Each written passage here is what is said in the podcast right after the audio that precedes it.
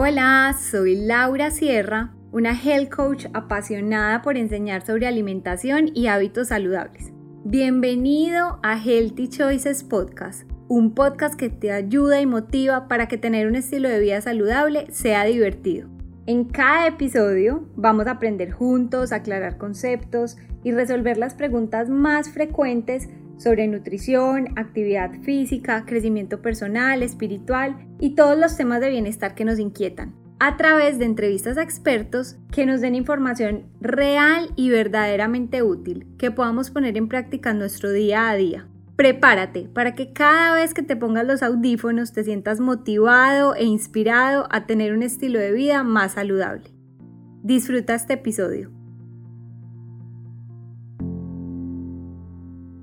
Hola, bienvenidos a un nuevo episodio. Hoy estamos con Laura Castro, ella es chef de la Universidad de San Paul en Minnesota y lleva 20 años trabajando en el mundo gastronómico a nivel mundial. Ha trabajado en importantes restaurantes en el mundo, ha sido docente en Colombia y México, creó su propio restaurante en Colombia y participó en el montaje de una escuela de gastronomía plant-based o basada en plantas en Tailandia y es desde ese momento en que su alimentación, su alimentación cambió completamente y ahora está de nuevo en Colombia compartiendo todo ese conocimiento con su proyecto Cura Pura Project. Y por eso quise invitarla a este programa porque una de las cosas o uno de los déficits más grandes en la alimentación colombiana y en el mundo son las frutas y los vegetales. Y así no seamos veganos o vegetarianos, debemos incluirlos. Entonces tengo la misión de motivar su consumo, hacerlo más fácil, más práctico.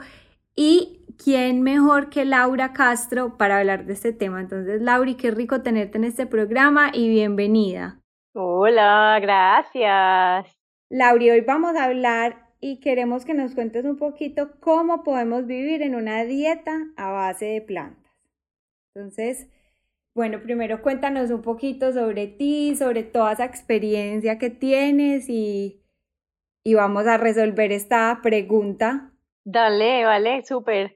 Bueno, pues sí, Laura Castro, soy cocinera hace 20 años, desde que empecé a cocinar, eh, digamos que he sentido como que fluye en mí el arte de transformar alimentos, siempre cociné para los demás, siempre lo hice como con el ánimo de satisfacer a, las personas que me rodeaban y siempre lo sentí como un lenguaje de amor.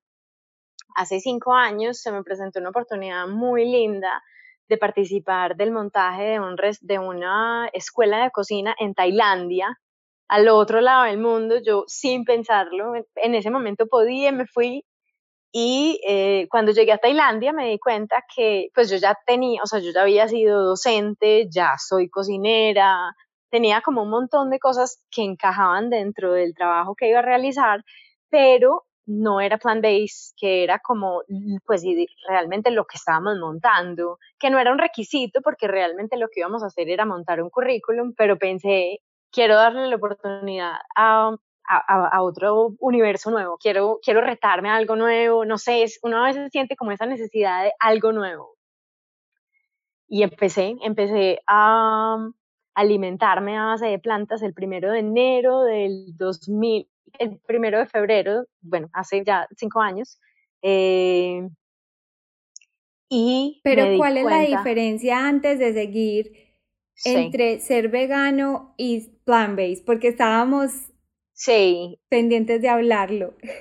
Bueno, la diferencia entre veganismo y una alimentación a base de plantas. Eh, el veganismo está en pro de defender animales, entonces el vegano no solamente no consume productos animales, sino que no se los pone ni los utiliza.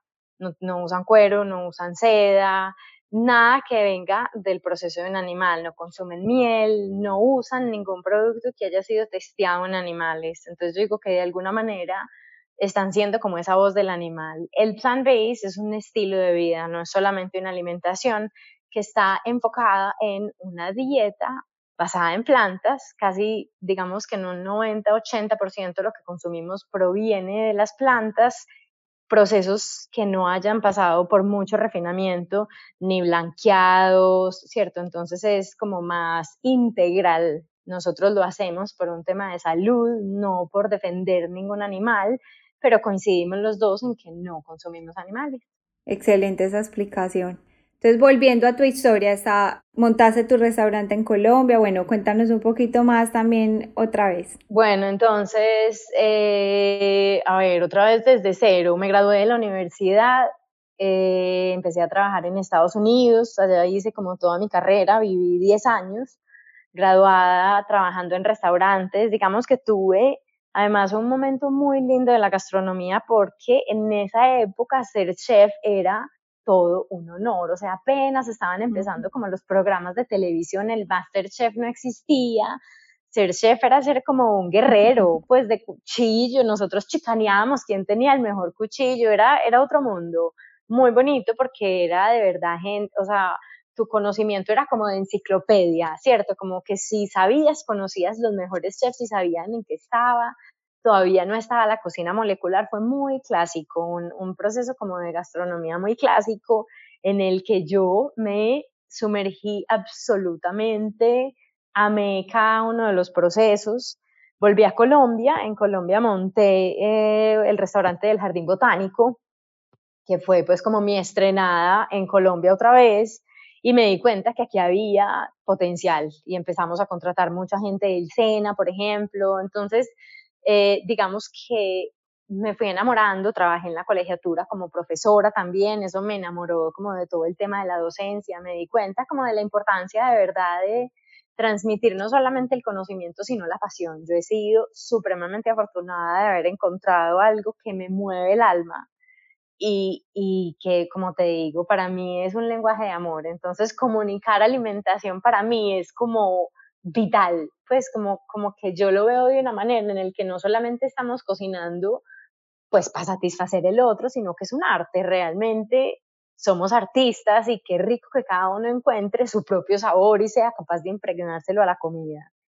Entonces, bueno, de ahí paso, tengo mi propio restaurante, tengo una repostería, eh, trabajo con un restaurante muy importante aquí en la ciudad, estuve con Juan Manuel Barrientos en el cielo, montando también un, taller creativo que me encantó porque fue un proceso de entender la gastronomía, todo el tema, pues como todo ese tema de novedad de, de cocina molecular, que yo estaba súper reacia.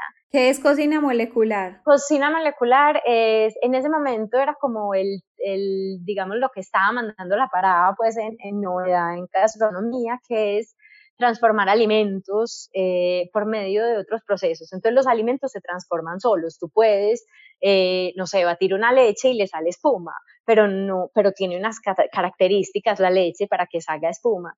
La cocina molecular, digamos que, que desintegra la alimentación molecularmente y la vuelve y la pone junta. Entonces se da cuenta exactamente cuáles son los componentes que hacen que los alimentos se transformen de una u otra manera. Por ejemplo, un aire, una espuma, eh, una esferificación, poder poner un alimento en una forma esférica y, transformarlo, servirlo caliente, pero que todavía tenga una textura gelatinosa. Es, simplemente como, como, como más químico. Controlar, sí, controlar la estructura molecular de los alimentos. Tú eres capaz de controlar, entonces puedes comerte, por ejemplo, una mantequilla de maní en polvo. Mm. O puedes hacer una espuma de, de aguacate, como en, en, espuma. Pues en, textura de burbujas. Un aguacate en burbujas, eso. Entonces también es transformar las texturas, exacto.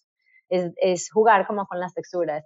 Y al principio era como demasiado reacia y digamos que con toda esta experiencia me doy cuenta que todo es conocimiento y que todo te abre los ojos a un montón de cosas que de pronto tú crees que no son posibles, pues porque uno como cocinero a veces hace algo y dice, ay, qué bueno que existiera un team que hiciera esto para yo poder, y, y realmente digamos que la cocina molecular se, pues, se enfoca como en ese, esto es lo que vamos a hacer, o sea, tú, tú puedes oler una esencia que te huela a mar, por ejemplo, que tú estripes un cojín y te huela a mar y te llegue con una tostada con una crema untada de calamar, no sé, es como algo así más o menos.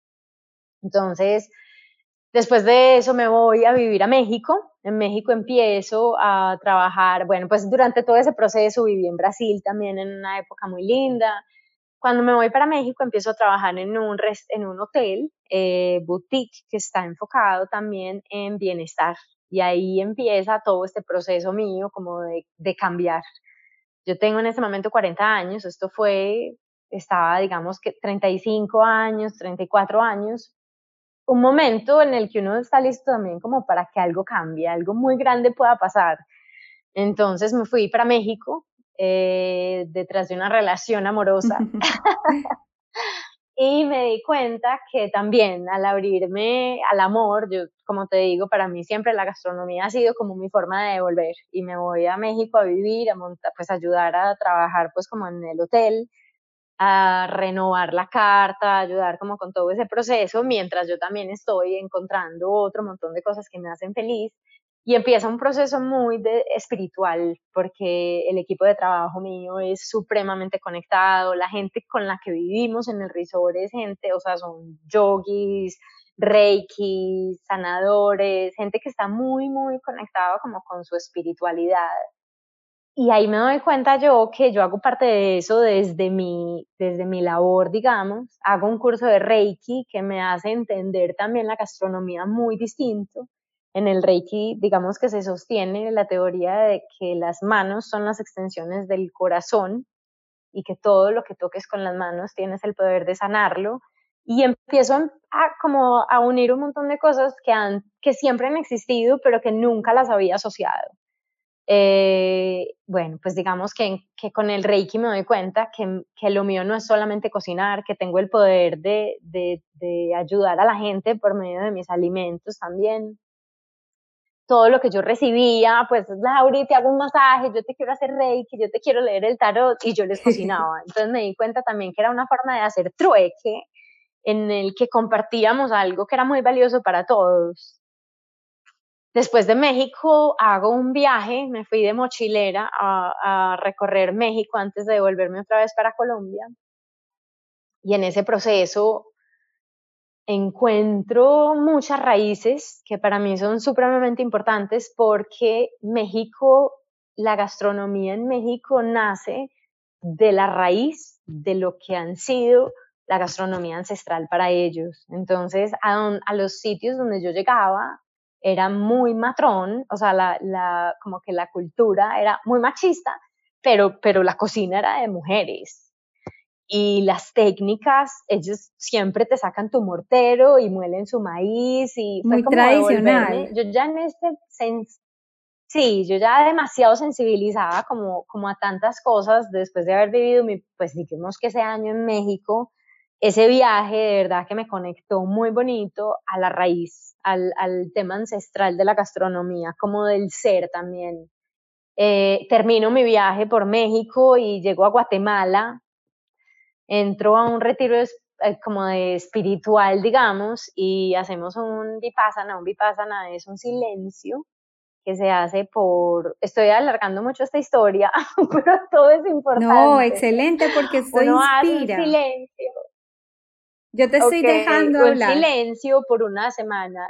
Perfecto hacemos un silencio que dura una semana. Un silencio es, pues tú básicamente estamos haciendo yoga, estamos teniendo una alimentación diferente esa semana, pero la idea de esto es mirar para adentro, es tener una oportunidad de, en vez de decir, pausar y mirar y pensar. Y para mí fue como si me hubieran puesto la vida de ese momento en adelante y hubiera mirado para adentro y hubiera dicho, esto soy, hasta este día he llegado aquí.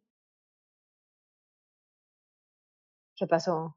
Este es el recorrido que llevo de acá hasta acá, que sigue, que quiero, que siga, ya con toda esta transformación como de, de sí, pues como de espiritual, digamos. Eh, termino el Vipassana y todo el mundo se está cuestionando qué sigue, porque de verdad que el Vipassana te, pone a mirar para adentro, o sea, ¿quién sos? ¿A qué viniste? ¿Qué vas a hacer? ¿Cómo vas a cambiar el mundo? ¿Cómo lo vas a dejar mejor? Eh, y bueno, después de eso me doy cuenta, en, en el Vipassana uno empieza a hacer mucha meditación, mucha meditación, yo no meditaba tanto, de hecho creo que no había meditado hasta ese momento, pero en la meditación estás cuestionándote y estás pensando, es, es como mirar para adentro de verdad. Y me doy cuenta que lo mío sí es alimentar, que sí quiero seguir alimentando porque sé que mi carrera me hace muy feliz y lo que hago me hace muy feliz, pero que le quiero sumar un propósito. Y el propósito que descubro como en ese momento es nutrir. Ya no solamente quiero alimentar, sino nutrir, y ya no es un tema de estómago, sino también como del alma. Y Lauri, porque así es la vida, me levanté al otro día, ya podemos prender celulares, ya podemos hablar y me entró una llamada de una amiga a decirme que había una oferta de trabajo en Tailandia para montar una escuela a base de plantas que necesitaban un chef que pudiera viajar ya, que no tuviera compromisos, que fuera, tuviera experiencia en docencia, que hablara inglés.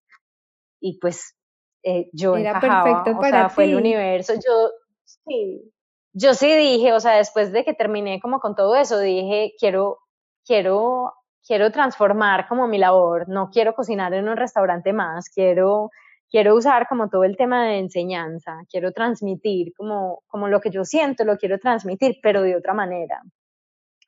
Entonces, bueno, llego a Tailandia, en Tailandia empezamos a montar un currículo muy básico, como, como habíamos montado en la colegiatura y en la Mariano Moreno, pero pues digamos que el tema de enseñar algo que tú no conoces me pareció un poco desequilibrado y pensé, no voy a enseñar algo que no sepa. O sea, yo no puedo decirle a la gente, hagan esto porque va a saber rico y yo salgo de ahí y le echo un poquito de, no sé, caldito de pollo para mejorarle el sabor. Entonces decidí que quería enseñar lo que yo pues quería vivir lo que iba a enseñar y empecé a vivir mi propio proceso a base de plantas. He sido cocinera por 20 años, tuve un restaurante de pollo que decías tú, yo pasé de ser restaurantera de pollos a no volver a comerme un animal.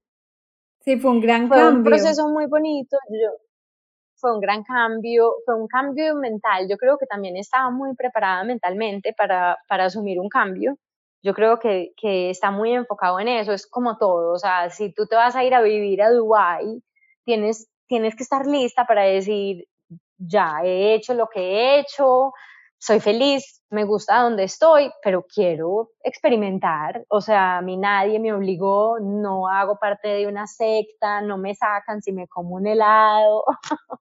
Como que no había presión de ninguna forma y, y decidí hacerlo. Yo soy muy así de hoy y hoy. Eh, pues estaba en Tailandia y también la gastronomía en Tailandia es ridículamente deliciosa, entonces sí me quise dar un mes antes de irme ya a fanbase, me comí todo lo que pude en ese mes y ya en febrero empecé. Ay, qué delicia. Mucho pad todo, o sea, ya muchas cosas tienen huevo y salsa de pescado y bueno, camarones de todo. Ese mes me lo comí todo y el primero de febrero me levanté y dije, hoy empiezo y Lauri hasta el día de hoy sigo igual. Es posible. Y feliz es posible, soy feliz, soy feliz, me, digamos que de alguna manera para mí, y yo siempre digo esto, mi red, como que mi logro más grande fue darme cuenta de lo que soy capaz, o sea, con, con esto, más que el cambio de alimentación, más que todo lo que vino, además de eso, pienso que, que la ganancia más linda ha sido darme cuenta de qué tan fuerte es la mente, de qué tan capaz eres tú de hacer lo que te propones, de que no es no es un tema de como que yo, yo soy libre de tomar mis propias decisiones, ¿cierto? A mí nada me ata, no soy adicta a nada. Al principio, por ejemplo, el café me dio muy duro dejarlo en algún momento, porque en este liberarme de un montón de cosas dije, bueno, voy a dejar el café, voy a dejar el cigarrillo, voy a dejar... ¿Y por qué el café? Pero el café... me di cuenta... Es una planta, ¿no? Porque soy adicta, o sea, porque Sí, sí, sí, pero digo como que me di cuenta que eras capaz de dejar las cosas de las que tú crees que eres adicto, o sea... Más como un proceso personal. Sí, sí, o sea, si, si tú piensas, a ver, nosotros en Colombia nos criaron a punta de huevo y carne, ¿cierto? O sea, y leche. Entonces pensar que a ti te van a quitar la leche, los huevos y la carne, es, es, un reto muy grande para la mente. O sea, tú en ese momento lo que tienes dos opciones, soy miserable y prefiero morirme, que es lo que yo oigo mucho, que me dicen, no, a mí primero, pues no, ya, o sea, me quitan la carne y ya, mátenme. que de verdad, o sea, es, es muy, muy... En la Culturalmente estamos muy estructurados en que tenemos que comer carne, sea pues pollo, pescado, pero sí tiene que estar en nuestra alimentación para muchos. Además es un tema de como de estrato social, por ejemplo, y lo vi muy marcado en Tailandia la gente de estrato social alto come langostinos, come langosta, los que no tienen estrato alto comen órganos de los animales, ¿cierto? Entonces también diferencia muchísimo el que come plantas, pues como que, ay, no le dio para eso. Entonces también está muy asociado como con un tema económico. Pero bueno, dejemos eso a un lado porque eso no es, irre no es importante. Nos vamos yendo por, por las ramas. ¿Y qué cambios has visto físicamente? Porque me parece muy lindo que has hablado de todo ese cambio mental, esa conexión. También me encantó lo que dijiste del Reiki, esa conexión con la comida, la energía de las manos. Pero físicamente también me imagino que han habido muchos cambios en salud yo siempre he tenido muy buena salud, afortunadamente no he tenido problemas de acné, por ejemplo, que es una de esas cosas que la gente dice es lo primero que me cambia porque la leche, al, cambiar la leche, pues al sacar la leche de tu alimentación, está sacando un, exceso como de mucosa, que es lo que la piel erupta. Eh, Lauri, energía full, yo siempre he tenido mucha energía, pero me siento como con más energía, como una energía más limpia como que no, no me canso rápido y, y cuando hago ejercicio, por ejemplo, como que soy capaz de seguir un poquito más adelante. Siento como que, no sé, como que la energía que tengo me dura el día entero, no es como de picos, no es que hoy me levante, o sea, yo nunca me levanto así como exhausta, que es este cansancio, siempre tengo como el mismo nivel de energía. Ah, yo, pues no me da una gripa desde que empecé, pero también yo he sido muy saludable. Es que yo creo que yo no aplico como para todo el tema de qué te ha cambiado en la vida. Yo, por ejemplo, he entrado al baño supremamente bien, regular siempre, he dormido bien siempre, pero no, yo pienso que por un lado la energía, por el otro lado, y yo sé que es que yo soy demasiado para el otro lado. yo he sentido que mi lado ha sido de conectarme, me ha conectado a a ser más consciente de lo que me como, por ejemplo. Yo antes nunca pensaba en los alimentos como una fuente de energía, ni una fuente de nutrición. O sea, yo sabía que era bueno y que era malo, ¿cierto? Como que tú sabes que comer vegetales es bueno y comer frutas es bueno y tienes que comer proteína porque es importante, azúcar no mucha, harinas no muchas. Ahora lo entendí desde el punto de vista de nutrición. O sea, mi cuerpo ¿Qué necesita mi cuerpo para hacer huesos, músculos, pelos, uñas? ¿De qué está compuesto mi cuerpo y qué hace mi estómago, mis intestinos cuando yo le meto comida? O sea, ¿cómo se transforma eso en células y en sangre? Eso fue como lo que entendí. Y entendí, y se lo explico a mis sobrinos así, porque cuando volví a Colombia supe que, que mi público más difícil de explicar iban a ser los niños y esta es mi explicación para un niño de seis años. Las plantas, si tú coges una semilla y la siembras, sale un árbol y de ese árbol se alimenta de los nutrientes que hay en la tierra, del oxígeno que hay en el aire, de la lluvia, que hay agua y que hay en el oxígeno, pero también de la lluvia que le cae, minerales, porque dentro de las raíces, digamos que en la tierra, eso es un, un cóctel de nutrientes y con eso, una misma semilla es capaz de hacer un árbol que da miles de aguacates.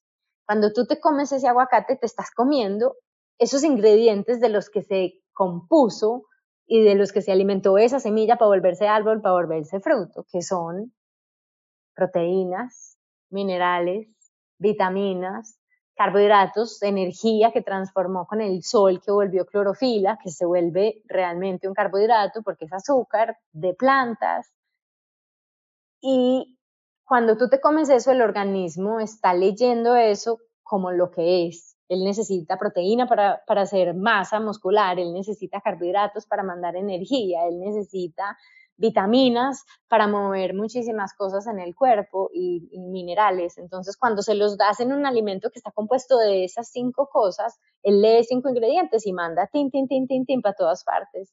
Pero cuando le metes una papita frita con sabor a limón, es como él, intenta leer y dice, wait, no entiendo nada, voy a sacar el diccionario y voy a traducir esto que me dieron, cómo lo transformo en alimento para, para, mis órganos, pero inmediatamente vuelves y le metes otra cosa, entonces él dice, bueno, lo voy a poner allí en la biblioteca de las cosas que tengo que traducir y se queda ahí porque todo el tiempo estás comiendo. Entonces, entre más alimentos procesados comas, menos es capaz el cuerpo de entender que eso es alimento, ¿cierto? Me encanta. Yo siempre que estoy explicando las tablas nutricionales y cómo leer las etiquetas, le digo a la gente, lo que tú no sabes pronunciar en la lista de ingredientes, tu cuerpo no lo sabe digerir. Tal cual. Y hay un millón de cosas que uno no sabe pronunciar en Tal un... cual. Tal cual, tal cual. Y, y bueno, pues ahí imagínate todo lo que cambia. O sea, si yo me doy cuenta que, lo que yo me como, mi digestión, por ejemplo, lo que yo me como se convierte en lo que yo soy. Y es una frase que yo he oído desde que empecé a estudiar cocina, pero a mí nunca en mi vida, o sea, a mí me dieron un curso de nutrición que lo amé, pero fue un semestre, una clase a la semana. O sea, nosotros como cocineros tampoco nos enseñan qué es bueno y qué no es bueno.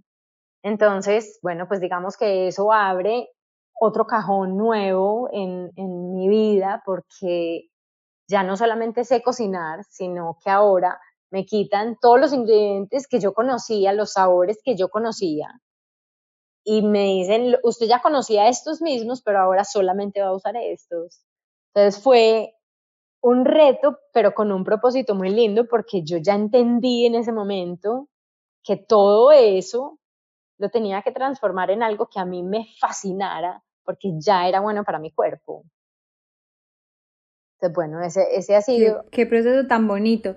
¿Y cómo es, por ejemplo, un día de alimentación tuyo? Pues para entender cómo, cómo se lleva la vida real esa alimentación plant-based. Mira, yo soy, en estos días alguien me dijo que, que es que ya no era muy plant-based porque era como un 80-20. Yo digo que yo soy muchísimo más que eso, pero yo trato de no encasillarme en nada para que no se me vuelva, yo no quiero estar como metida en nada, yo simplemente quiero ser Laura consciente de lo que me alimento. Entonces, hay días en los que me puedo comer una fruta al desayuno y empiezo con una sola fruta para hacerlo como una monodieta, digamos, en la mañana. Eso me garantiza que el cuerpo lleva un rato en, un ayuno y que cuando el primer alimento que le voy a dar lo va así como lo va a desintegrar y lo va a pues lo va a volver todo lo que yo soy hay días que me levanto así, hay días que me levanto con ganas de pancakes. Entonces, por lo general, o sea, no como, por ejemplo, no como azúcar blanca, trato de no freír cosas, pero, pero sí consumo, puedo desayunar pancakes, como puedo desayunarme una fruta, un almuerzo, puede ser una pasta con vegetales y un pesto, por ejemplo. Trato de comprar lo más que puedo orgánico, local, eh, a alguien que conozca, entonces eso también se ha vuelto como un tema bonito porque es lo que debo consumir porque ya está aquí en la casa y se me va a dañar, entonces lo tengo que transformar en algo, por ejemplo, entonces eso hace que, que me esté alimentando de lo que hay en la zona donde yo vivo pero sí, o sea, desayuno, trato de comer en un periodo de ocho horas todo lo que me voy a comer. Hago, se llama como un ayuno intermitente, pero yo no lo hago por hacer ayuno intermitente, sino que trato de comer, de parar de comer a las seis, siete de la noche, eh, como para dejar ya el cuerpo como descansar. Pero sí, la digestión es supremamente fácil, pues son plantas, o sea, yo muy poquitas veces como cosas con harina o azúcar Igual soy repostera y soy profesora y enseño pues otro montón de cosas también, entonces aquí siempre va a haber una torta, un muffin, una galleta. Pero granos si consumes, o sea, quinoa, arroz. entonces, nosotros tenemos eh, ahí, ahí como un tema bacano y esto es una página que habíamos hablado de esto que se llama Nutritional Facts, si quieres te lo escribo después, como factores de nutrición en español sí, para ponerlo en los links. Un doctor que se dedica como a todo este tema, tema de alimentación a base de plantas y como a enseñar, a enseñar qué es como la alimentación a base de plantas. Y él saca 12 categorías que debemos incluir en este proceso de eh, darle a nuestro cuerpo lo que el cuerpo necesita para que funcione en sus óptimas condiciones. Entonces, dentro de esta lista están nueces y semillas. Dentro de las semillas él separa la chía y la quinoa porque tienen omegas 3 que son importantes, son unas grasas muy importantes para el cuerpo y, las tienen en mayor cantidad. Entonces te recomienda que las consumas también en el diario, la docena diaria es diario. Eh, tienes vegetales, frutas. Dentro de las frutas se separan los frutos rojos porque tienen una carga muy alta de antioxidantes y son muy importantes también para el cuerpo. Eh, tenemos granos, todas las leguminosas, eh, cereales. Aquí está la, la avena, la quinoa es un pseudo cereal, el amaranto, bueno, el arroz, todas las clases de arroces, las leguminosas, todas las leguminosas. Dentro de los vegetales hay otra categoría que se llama los crucíferos, que son las uh, coles y la coliflor y la brócoli. Y tienen especias que te recomiendan que incorpores en tu dieta también diaria, hierbas, todas las hierbas, cilantro, albahaca, entre las especies canela, cardamomo, cúrcuma, jengibre y agua. Esas son como las 12 categorías que te recomienda diariamente consumir. Entonces, yo lo hago muy consciente en el día a día. Yo no como tanto y me cuesta trabajo meter las 12 dentro de mi dieta del día a día, pero sí trato por lo menos en la semana de pensar, bueno, esta semana no he comido casi frutos rojos, entonces me voy a hacer el batido de frutos rojos. Entonces, depende mucho también, o sea, como que en, en mis ocho horas de alimentación trato de consumir lo más que pueda de nutrientes y yo cuento los alimentos como que si me van a dar un pan blanco, pienso, pero que fuera como de semillas para chulear una de las de la lista, pues como que siempre pienso en cómo hacer que sea más densa en nutrientes, cómo hacer que sume a mi nutrición lo que me vaya a comer en el día. Si tengo que chulear la lista de todo para asegurarme de que mi cuerpo funcione perfecto, que no tenga una deficiencia de hierro ni de vitaminas, que es, digamos, pues todos podemos tener una deficiencia de una vitamina, que, que son peligrosísimas uno no tiene deficiencias de proteínas, pero una vitamina sí, sí puede tener más riesgos. Pero ya que tocan las proteínas, y ese es el tema que la mayoría de gente tiene como en su cabeza, como el vegano, el vegetariano, el plan base, no come la suficiente proteína, ¿tú cómo la suples? ¿O cómo le das a tu cuerpo la cantidad necesaria, pues? Todos los alimentos en la naturaleza están compuestos de proteínas, carbohidratos, grasas y agua, absolutamente todos los alimentos que produce la naturaleza. La proteína es como los ladrillitos que hacen las formas. Hay unos que tienen más proteína, otros que tienen menos proteína, pero está completamente comprobado que una persona en una dieta base de plantas no tiene una deficiencia de proteína. No, no hay, o sea, no hay un solo estudio que diga que, que nosotros sufrimos de deficiencia de proteína. De hecho, digamos que uno de los, pues como los seres humanos que en este momento en el planeta están sufriendo son, son los niños que están malnutridos, es la gente que sufre de malnutrición, pero no una persona que esté en una dieta base de plantas. Todo lo que yo consumo tiene proteína en unas cantidades mayores, los granos y las leguminosas, por eso es importante, como te digo, sumar estas 12 pero, pero por deficiencia de proteína no vas a sufrir. Si ya vas a empezar a ir al gimnasio y quieres crecer más músculo, pues ya venden proteínas vegetales, igual como si estuvieras en una dieta normal y quisieras ir al gimnasio a ponerte más músculo, tendrías que subirle en tu proteína y te recomiendan malteadas con proteína. Entonces, eh, nunca ha sido un problema. Eso es como uno de esos temas en los que yo creo, y aquí hay un tema como que es importante mencionar y es que hay muchos, pues como que muchos temas de salud están patrocinados por muchas empresas que son productoras de animales. Entonces, a ellos no les conviene y mucha de la información que a nosotros nos llega está muy sesgada pues por otras entidades. Entonces, yo digo que uno de los temas más importantes de hacer el cambio es de verdad hacer una investigación tu propia investigación, no, no leer los primeros tres artículos que ves y creer que así es. ¿cierto? Porque te lo van a cuestionar día y noche. O sea, a mí la cantidad de veces que me han preguntado dónde saco la proteína, eh, demasiada.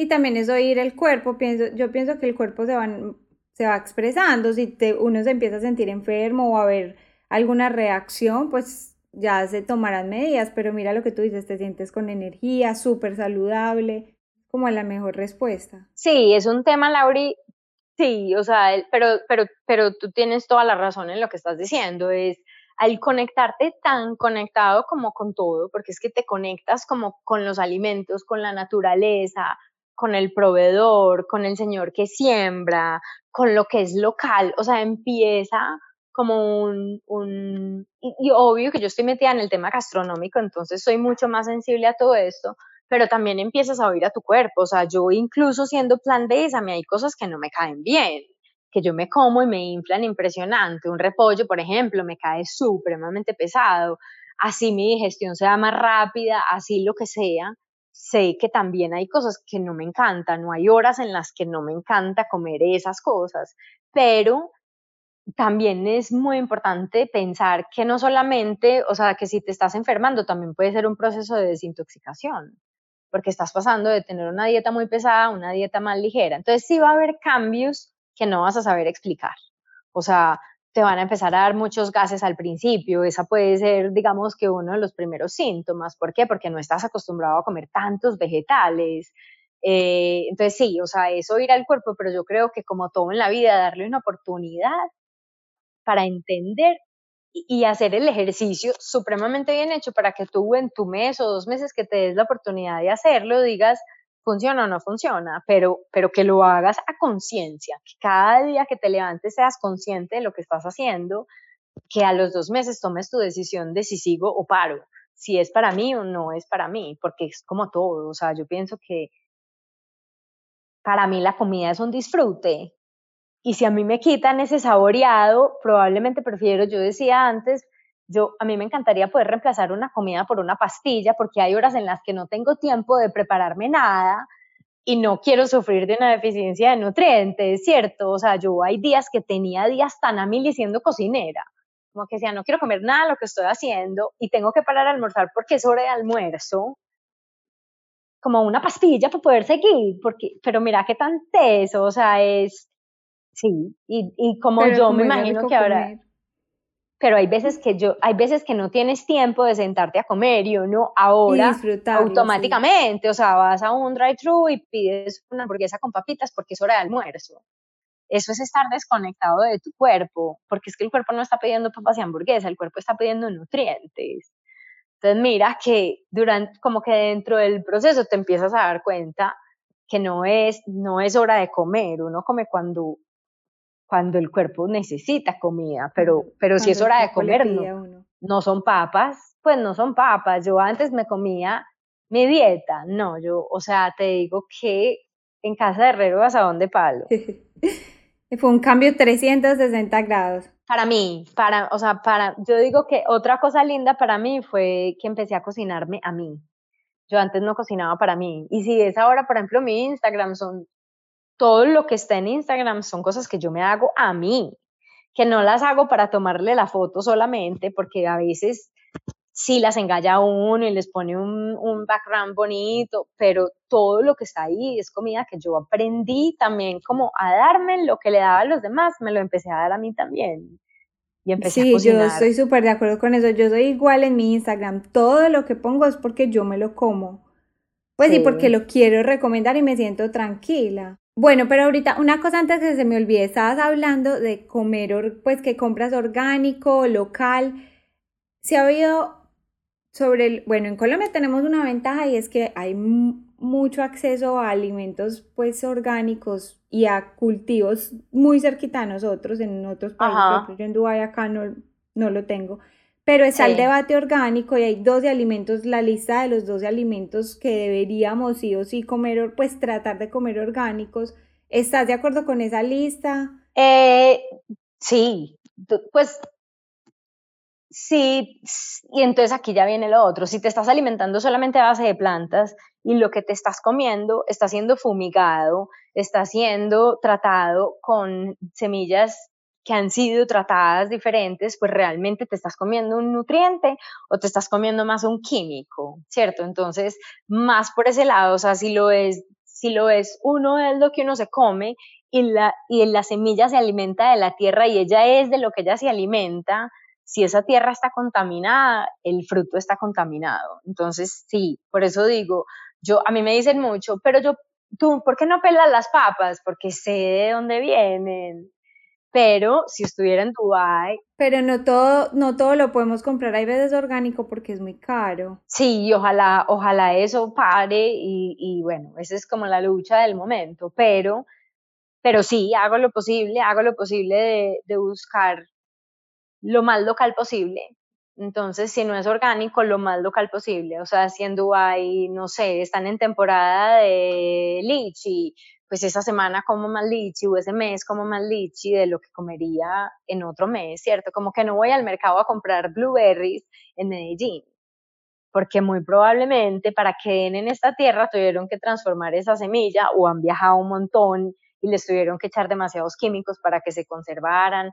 Es también como pensar, pues, qué tan lejos tuvo que viajar ese alimento para llegar a mí. Sí, estar cercano a la fuente. Sí, si a uno se le daña en la nevera, imagínate ahora un container lleno de, no sé, tomates, pues para que no se dañen algo les tienen que echar. Yo tenía unas, unas manzanas en la nevera desde hace un mes y medio y estaban ayer perfectas. Yo decía, no lo puedo creer. Bueno, Lauri, y esa parte social, o familiar, cuando ya empezaste a hacer estos cambios, ¿cómo lo, cómo lo manejaste? Porque muchas veces uno en los espacios sociales pues están girando alrededor de la comida. Sí, eh, pues mira, yo pienso que como la gente en este momento en Medellín, pues digamos, es muy abierta. Yo pensé que iba, me iba a dar muy duro, mis amigos todos son cocineros, y te lo juro que antes de llegar dije, a mí me va a tocar cambiar de amigos, pues porque igual ya llevaba muchos años por fuera, pero a mí no me van a aceptar en el círculo ya, yo ya soy como el outcast. Y realmente ha sido completamente lo opuesto, la gente muy receptiva, eh, digamos que por ser cocinera también como que no solamente receptiva, sino como que quiere saber más, vení, ¿cómo haces tal cosa? ¿Y qué le pones para reemplazar? me, la mayoría de los restaurantes en la ciudad ya tienen una oferta gastronómica mucho más vegana y en todas partes en Medellín, por ejemplo, encuentras aguacate, entonces a veces si llego a algún lugar, pues donde yo sé que me va a costar trabajo hacer un pedido, pido un aguacate y una arepa, por ejemplo, o no sé, pues como que ya más o menos al principio antes de salir, como mientras estaba aprendiendo, comía algo antes de salir, pues me hacía, me hacía una cena o un almuerzo antes de salir con alguien a algún lugar, porque me da, siendo restaurantera, yo también era de las que decía, ay, no, vegano, pero ¿para qué salen? Pues a mí me llegaban al restaurante de pollo, que es que hay un vegano, que si las papas a la francesa están fritas, sí, en el mismo aceite donde se fríe todo, que si le pueden freír en una parte, en una coquita aparte, que porque no puede estar untado de animales, y era como, sí, pero la olla, en esa olla también cocinamos caldo de pollo, como que, entonces cuando yo llegué, yo decía, yo no quiero ser esa, qué pereza, uno volverse un problema para alguien. Entonces empecé a comer antes hasta que tanteé como la situación en la ciudad y realmente hay mucha oferta. Sí, yo creo que la gente es más solidaria de lo que uno se imagina, Lauri. Yo, si vamos a comer, si yo escojo el lugar, obviamente escojo vegano y la gente ensaya. Y como ya sabes que vas con chef, pues como que decís, bueno, entonces pide tú y, y yo pruebo. Ay, qué chévere, sí, la gente se abre. Pero hay mucha oferta, de verdad que hay mucha oferta, la cantidad de restaurantes en este momento, o sea, te digo que de todos los amigos míos, todos, todos tienen en este momento por lo menos uno o dos platos veganos en la carta. Por lo menos entonces hay para todos. Sí, sí, en Medellín, en Medellín de verdad que aquí somos muy de moda, pero, pero, pero la moda ha sido a favor en este momento. Bueno, Lauri, no, esta conversación estuvo espectacular, un cambio de vida y de, todo, porque es que yo creo que la alimentación nos cambia el alma, el cuerpo, o sea, tú lo dijiste perfectamente. ¿Qué cinco cosas nos recomendarías a los que de pronto no, no somos veganos ni vegetarianos, pero que nos gustaría incluir más este estilo de vida, más plantas, una alimentación más saludable en, nuestra, en nuestro día a día? Pensar, pensar en qué te comes de verdad. O sea, pensar de dónde viene lo que te estás comiendo y si, y, si, si lo necesitas. Para mí yo creo que eso es una de las cosas más importantes, como realmente ser consciente y eso es lo que es la, la cocina consciente, es eso, es tu conciencia. Piensa, piensa si eso suma a tu, a tu salud. Y si sí, cómete lo delicioso. Si no, que sepas que es una de esas cosas que son más esporádicas. a incluir frutas y vegetales, darles más oportunidades. Si de pronto no te gusta la berenjena, porque la probaste una vez, ensáyala más de una vez. Hay mil preparaciones y de pronto hay una que encaja con tu estilo. Aprender a sazonar, utilizar hierbitas y condimentos, aprender a conocer los que te gustan a ti. Todos tenemos un condimento del que nos vamos enamorando y eso también se va cambiando a parcharte en la cocina, o sea, de verdad sentir como la fuerza de, de, ponerte en el presente que tiene cocinar. ¿Cuál es tu condimento número uno? las semillas de coriandro me gustan mucho. En sal, en dulce, el cardamomo me gusta mucho. No son tan normales así. Las hierbas frescas, por ejemplo, me gustan mucho. Todo, cilantro, orégano, albahaca. Le pongo mucho a la comida hierbas frescas. Naranja uso mucho también para los postres. Yo acá aprendí a querer el curry porque pensaba que solo era picante. Ah, sí. Y acá he encontrado un montón de opciones y le da como mucho sabor a la comida. Y mira que es darle la oportunidad, o sea, darle más de una oportunidad, que una vez es prueba algo y dice, uy, no, no me gusta, qué sabor tan horrible. La coliflor, por ejemplo, antes nadie comía coliflor, ahora la coliflor está re de moda y todo el mundo tiene coliflor en las cartas de los restaurantes. Y es la variación para todas las harinas, pizza, yo hago un risotto de coliflor que queda brutal, sí. Entonces mira que es darle la oportunidad de otra manera, hay muchas formas de transformar alimentos. Yo digo, uno de los consejos que más recomiendo es comprar un libro de cocina que te guste, buscar una receta que te encante y hacer el ritual el día que decidas viernes, me lo voy a dar a mí, para mí, si vives en pareja con tu pareja, vas al mercado y mercas lo de la lista de la receta, te vas para tu casa, pones el playlist, o sea, hacer de eso un ritual que ya tienes tu playlist, se comprar una botella de vino y que esa sea la cita de la noche. Cocinar, cocinar esa receta esa noche para que te des cuenta que cocinar tiene muchísimas otras cosas lindas, que no es solamente desordenar la cocina, ni qué pereza tener que cocinar, sino que se vuelva como esa actividad, porque en la cocinada te vas a encontrar, pues uno le vas a dar como el, el valor a los que cocinan, porque te vas a dar cuenta que sí, o que, que es un arte de alguna manera. Dos, la cantidad de ingredientes que de pronto estás obviando al cocinar tú, ¿cierto? Que uno a veces dice, pero aquí hay cinco ingredientes en esta salsa de tomate y yo solamente hice una salsa de tomate con tomate, qué tan raro, ahí te empiezas a dar cuenta y a juzgar mucho lo que uno comía, porque uno dice yo por qué me comía y eso sabe muy diferente cuando es natural a versus procesado. Comprar local, tratar de, de empezar a, a concientizarte con eso, de, de, buscar lo más local que hay en el mercado, por lo general es lo que está como al principio de las islas, pues de, de los pasillos de los mercados en la parte de frutas y verduras y es algo que está cambiando constantemente, entonces eso también le va a dar diversidad a tu vida y diversificar, no comer lo mismo siempre, o sea, si te encanta la piña, la semana que sigue compra papaya y la semana que sigue cómprate una sandía grande, no compres siempre piña, porque también es importante, cada alimento viene con una carga de, de, de cosas lindas, de colores, de nutrientes, de vitaminas, de sabores, entonces también diversificar todo lo que comes. No, no compres siempre lo mismo, trata de cambiarlo siempre. Un arroz distinto, un, no sé, una fruta distinta, un vegetal nuevo que no sepas cocinar y te lo googleas cómo se hace. Para encontrar, conectarte con los alimentos desde el momento en el que vas a mercar. Tratar de que el carrito esté más lleno de frutas y verduras que lo otro. Que cuando mires el carro esté el arco iris. Ese me encanta. Y trato de pensarlo mucho también en el plato. Los colores. Que sea bien colorido y que se vea bien lindo. Sí, ya, yo me, pasé de cinco. no, excelente, Lauri, eso estuvo buenísimo. Bueno, las personas que quieran saber más de ti, dónde pueden encontrarte, habla un poquito también de tus clases. Bueno, entonces, después de que volví de Tailandia, abrí, empecé a, pues seguí, digamos, como con el tema de enseñar. Y en Tailandia me pasó una cosa muy linda, que fue que me di cuenta que, como te digo, lo mío era como conectar un poquito más el, el ser y el hacer.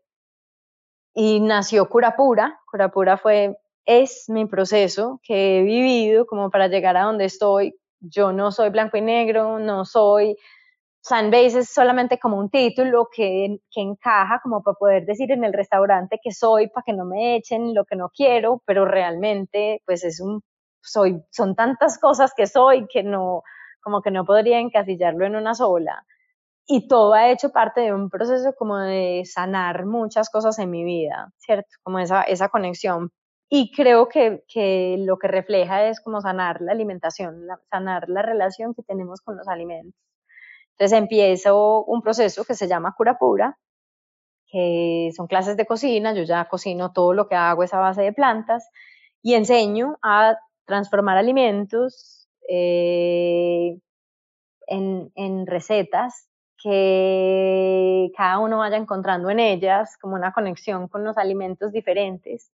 Yo creo que parte de la misión es enamorar a la gente de los alimentos otra vez, de los alimentos preparados por uno mismo, sobre todo, de ese ritual de entrar a la cocina y, sentir que de verdad estás conectándote con algo que te pone en el presente, que fluyes, que, que además es como hacer una tarea y podértela comer. Entonces, bueno, nace Cura Pura. Cura Pura es un taller de cocina. En este momento estamos virtual. Eh, en el taller enseñamos a cocinar todo, pues con 20 años de experiencia. El tema es más, más específico en técnicas de cocción desde cómo afilar un cuchillo hasta cómo hacer tus propios quesos, o sea, va en full de todo, cómo pararte al frente de una tabla, cómo mercar, cómo almacenar en tu nevera. Eso es como lo que estoy enseñando en este momento, pero todo va ligado a enamorarte otra vez de, sí, de ese espacio que de pronto uno solamente utiliza para calentar una arepa. Y ese te, pueden encontrar en Instagram como Curapura Project. Curapura Project está en Instagram, tengo una página web que es Curapura Project también, www. Ahí está, en el, hay un link en Instagram también. Eh, Yo pongo todos los links en las notas del programa de todas formas. Vale, vale, sí, ¿no? O sea, en ese momento... Lauri, súper. Sí, ese es como, como el proyecto, es, el proyecto es conectar otra vez a la gente con, con, el alimento, cualquiera que sea, cualquiera que sea, con lo que te quieras comer, pero que de verdad pienses. Muchísimas gracias Lauri por este espacio, invitando a todos los que se puedan unir y quieran hacer estas sesiones, porque ya que se puede online, el mundo es el límite. Sí, entonces, y acá hay mucho por aprender. Entonces, gracias, gracias por este espacio y por todo este conocimiento. Ay, gracias a ti, gracias por invitarme a hablar. chao, chao. Chao. Gracias por escuchar este episodio. Si lo disfrutaste y te gustó, estaré muy agradecida si puedes ir a iTunes, escribir una crítica honesta y regalarme unas estrellas. Así me ayudas a que muchas más personas conozcan Healthy Choices Podcast, escuchen estos episodios y podamos seguir creciendo. Además, si tú no quieres perderte ningún episodio, puedes suscribirte en cualquiera de las aplicaciones en las que el podcast está disponible, como Apple Podcast, Google Podcast, Anchor o Spotify. Solo tienes que buscar Healthy Choices Podcast y darle suscribir. Después de cada episodio, te animo a que vengas a saludar a Instagram en arroba para que continuemos la conversación, me compartas tus dudas, comentarios, experiencias y que podamos hacer de este tema aún más interesante. Hasta la próxima.